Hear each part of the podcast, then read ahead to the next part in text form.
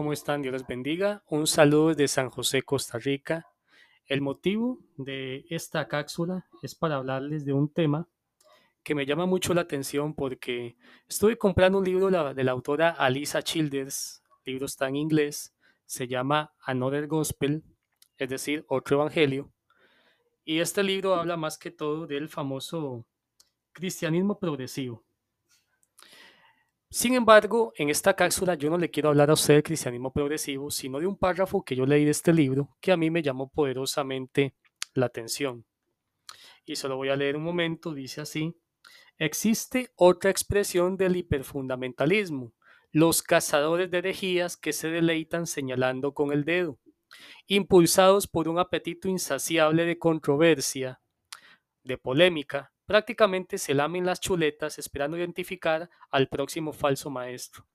Dirigen ministerios de discernimiento con sitios web en los que atacan a quienes no se adhieren a sus estrictas interpretaciones de las escrituras en relación con todo, desde si el Espíritu sigue otorgando los dones de señales, hasta si las mujeres deberían de enseñar alguna vez a un grupo que incluya a hombres por cualquier motivo.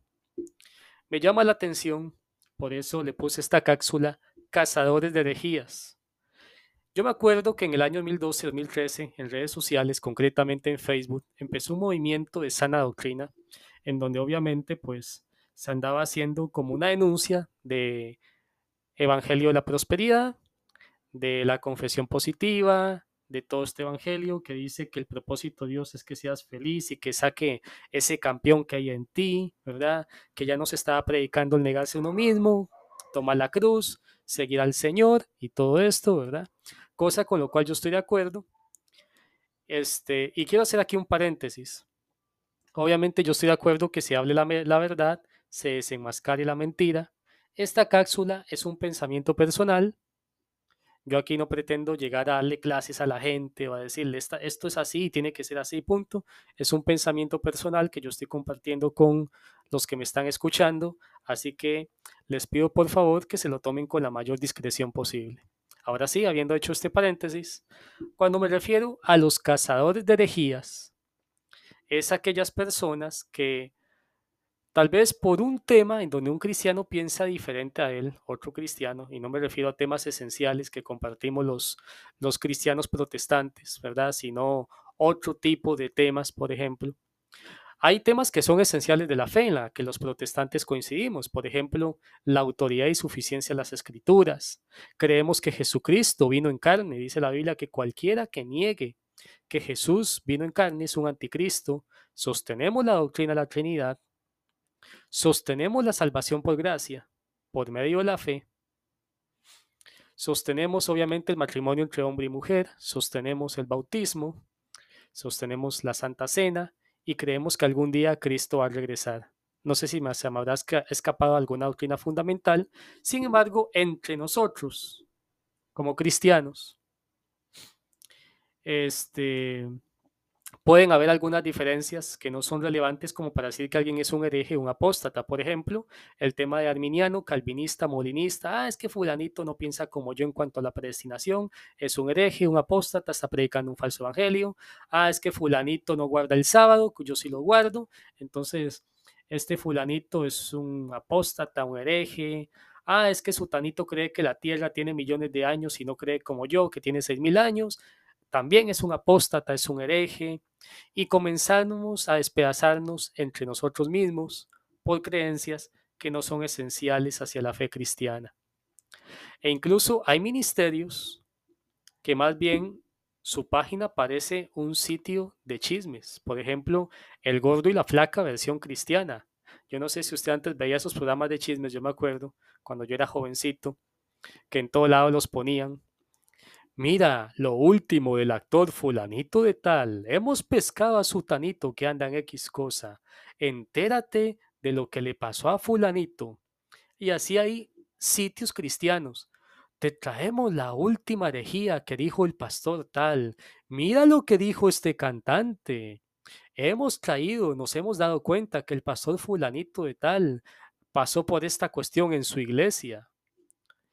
Entonces, cuando un sitio dirigido por un pastor o por un maestro se transforma en un sitio de chismes, uno dice, qué desperdicio de potencial. Personas que tienen una maestría, un doctorado en teología, que incluso han escrito libros, que tienen un conocimiento para poder enseñarnos y edificarnos a nosotros, perdiendo su tiempo, hablando de otros fulanos, de otros sutanos, peleándose con otros, parece eso un pleito de señoras del mercado. Entonces, qué triste y qué desperdicio de potencial.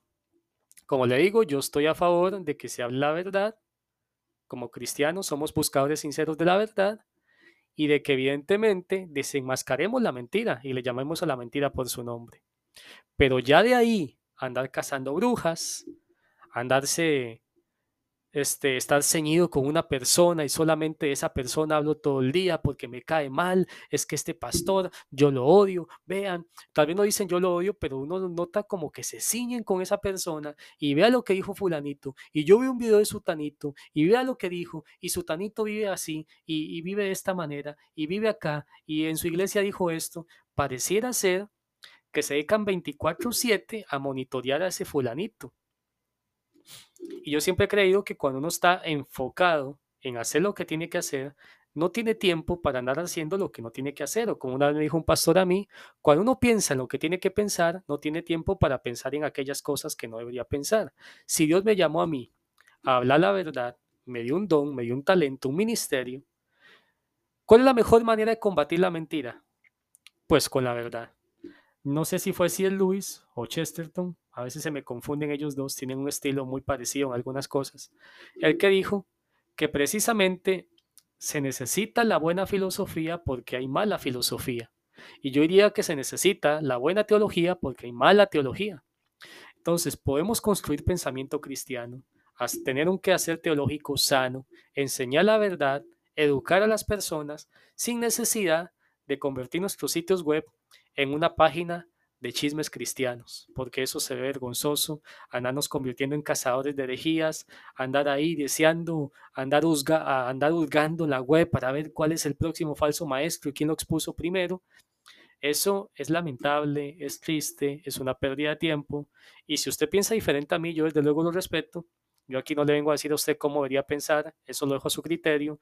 Yo no estoy aquí para controlar el tiempo ni el pensamiento de nadie. Claro está, como le digo, es un pensamiento personal, pero qué desperdicio de tiempo el que se malgasta en este tipo de cosas. Yo creo que Dios nos llamó a otra cosa. Este, sigamos hablando, como les decía, la verdad, desenmascarando la mentira, pero demos testimonio que Dios nos llamó a cosas más importantes. No nos comportemos como la gente del mundo, que eso es muy penoso. Y también otro, otro detalle que me llamó la atención de esto que Alisa Childers llama el hiperfundamentalismo es que estas personas califican de hereje o de no cristiano o de apóstata al que no piensa como ellos, al que no piensa que la tierra tiene tantos años, es apóstata, no es cristiano, o quien no haga apologética como yo, es que su página de apologética no es una página apologética. Yo sí hago apologética, yo sí soy, yo sí soy chévere, wow, yo sí soy carga, como decimos en Costa Rica. No caigamos en eso. Hay personas que se dedican a andar repartiendo carnes de cristianismo, carnes de apologistas, carnes de maestros, de pastores, y andan juzgando a los demás y no se dan cuenta que si bien es cierto, tal vez ellos sepan más que el resto, sepan mucho, tengan altos grados académicos, ellos en algún momento estuvieron en el mismo nivel que la persona que tanto critican que tal vez esa persona que viene empezando, que está pasando por un proceso de madurez, de conocimiento, que necesita que le enseñen, que le tengan paciencia, pero no.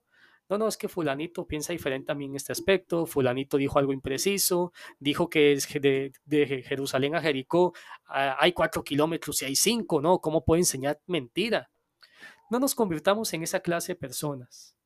Como dice el Señor en la regla de oro, trata a los demás como te gustaría que te trataran a ti.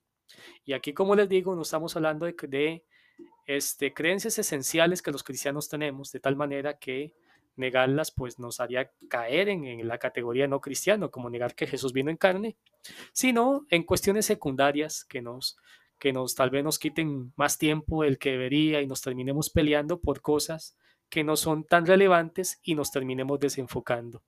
Dios les bendiga y un abrazo.